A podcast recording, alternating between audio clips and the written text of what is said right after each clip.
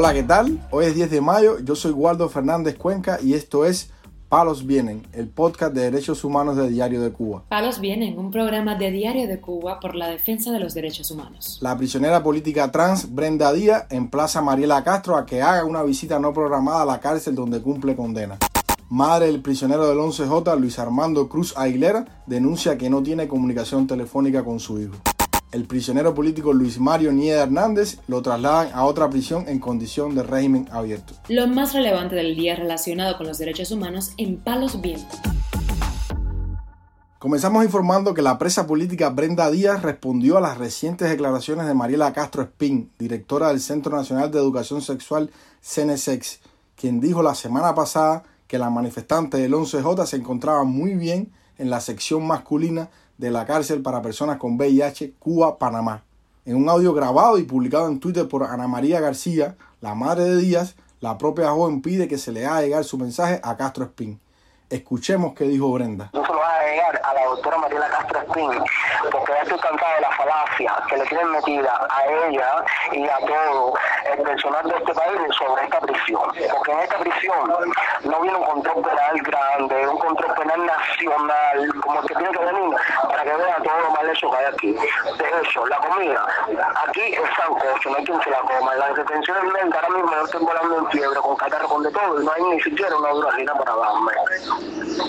Pero no obstante eso, dile a ella también que no, que cuando vuelva a venir haga una visita no programada como la hizo y que pase por los estamentos para que, para que, para que dialogue con la, con la población penal. Justo es decir que el pasado miércoles, durante la conferencia de prensa que ofreció al inaugurar la decimosexta jornada cubana contra la homofobia y la transfobia, Castro Espín aseguró que la joven trans no sabía que se había convertido en una figura mediática que han inventado contra Cuba.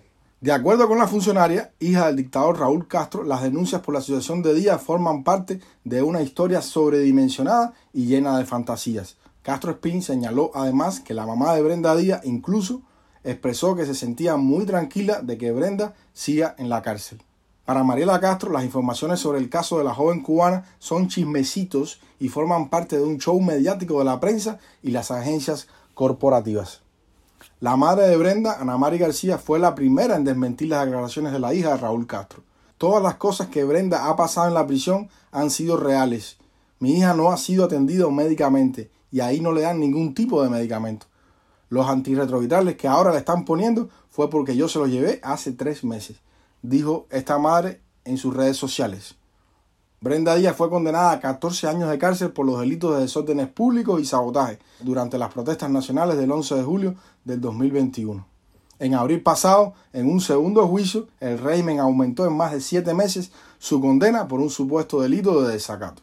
Por otro lado, informamos que María Celia Aguilera García, madre del prisionero del 11J Luis Armando Cruz Aguilera, denunció al portal Cubanet que desde que ofreciera las últimas declaraciones con motivo de los malos tratos contra su hijo en la cárcel habanera del Combinado del Este, no ha podido comunicarse más con él vía telefónica. La madre del preso político expresó que después de haber denunciado esos incidentes, su hijo le hizo saber que cada vez que había intentado telefonearla, la llamada se cortaba antes de comunicar, como si hubiera sido cancelada. Escuchemos la denuncia realizada por Aguilera García. Buenos días. Mi nombre es María Celia Aguilera García, mamá del preso político Luis Armando Cruz Aguilera, manifestante del 11 de julio.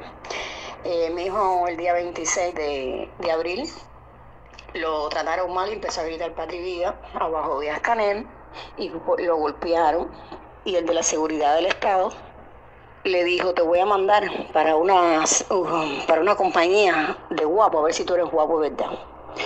Bueno, yo hice denuncia me traen aquí una citación para el día 4, citación que yo no fui, yo dije siempre que yo no iba a ir. Parece que como yo no fui a la citación, mi hijo me ha, dicho, me ha mandado decir con varias personas que me está llamando y se le cae la llamada a mi número, parece que se la cancelaron. Por eso estoy haciendo esta denuncia, que mi hijo está en el Combinado del Este, condenado a 10 años de privación de libertad por pedir libertad y con la causa de sedicción. Y ahí El trato es malísimo, malísimo, malísimo, malísimo con ellos. La comida está podrida, la chincha se lo está comiendo. De contra de eso, para que uno no pueda saber de ellos. Estoy haciendo esta denuncia porque conmigo no puede hablar. Le están quitando hasta su derecho de hablar por teléfono con su mamá. Este manifestante del 11 de julio, de 23 años de edad y residente en el reparto Santa Amalia, es sargento instructor de las Fuerzas Armadas Revolucionarias. Fue condenado a 10 años de privación de libertad por un supuesto delito de sedición, como castigo por tomar parte en las protestas populares ocurridas el 11 de julio de 2021 en todo el país. Armando Cruz Aguilera forma parte de los más de mil presos políticos que existen en las cárceles de la isla, según ha denunciado la organización Prisoner Defenders. Palos viene. Para finalizar, informamos que el régimen trasladó al prisionero del 11 de julio, Luis Mario Nieda Hernández, de un régimen cerrado en la prisión Nieves Morejón en Santi Espíritus a uno abierto en el campamento llamado Tareas de Confianza en esa misma provincia. Dio a conocer en su perfil de Facebook el activista Alexander Fábregas. Sobre ese nuevo centro penitenciario, Fábregas añadió que para la seguridad del Estado es un lugar estratégico, ya que se encuentra cerca de la jefatura de la Policía Provincial. Es además el único campamento cerca de la ciudad de Santi Espíritus. Fábregas señaló que una de las pocas ventajas de la nueva prisión es que Niedas Hernández tendrá acceso a llamadas telefónicas con una alta frecuencia. Este opositor, Niedas Hernández, fue condenado a tres años de prisión por haber participado en las protestas del 11 de julio en Santi Espíritus. En un principio la fiscalía le pedía seis años por los delitos de desacato, propagación de epidemia e instigación a la violencia. Con anterioridad, este opositor se había solidarizado con las demandas del movimiento 27N y fue arrestado después de protestar frente a la Casa de Cultura de Santi Espíritus. En el 2021, Nieda Hernández fue expulsado de su centro de trabajo.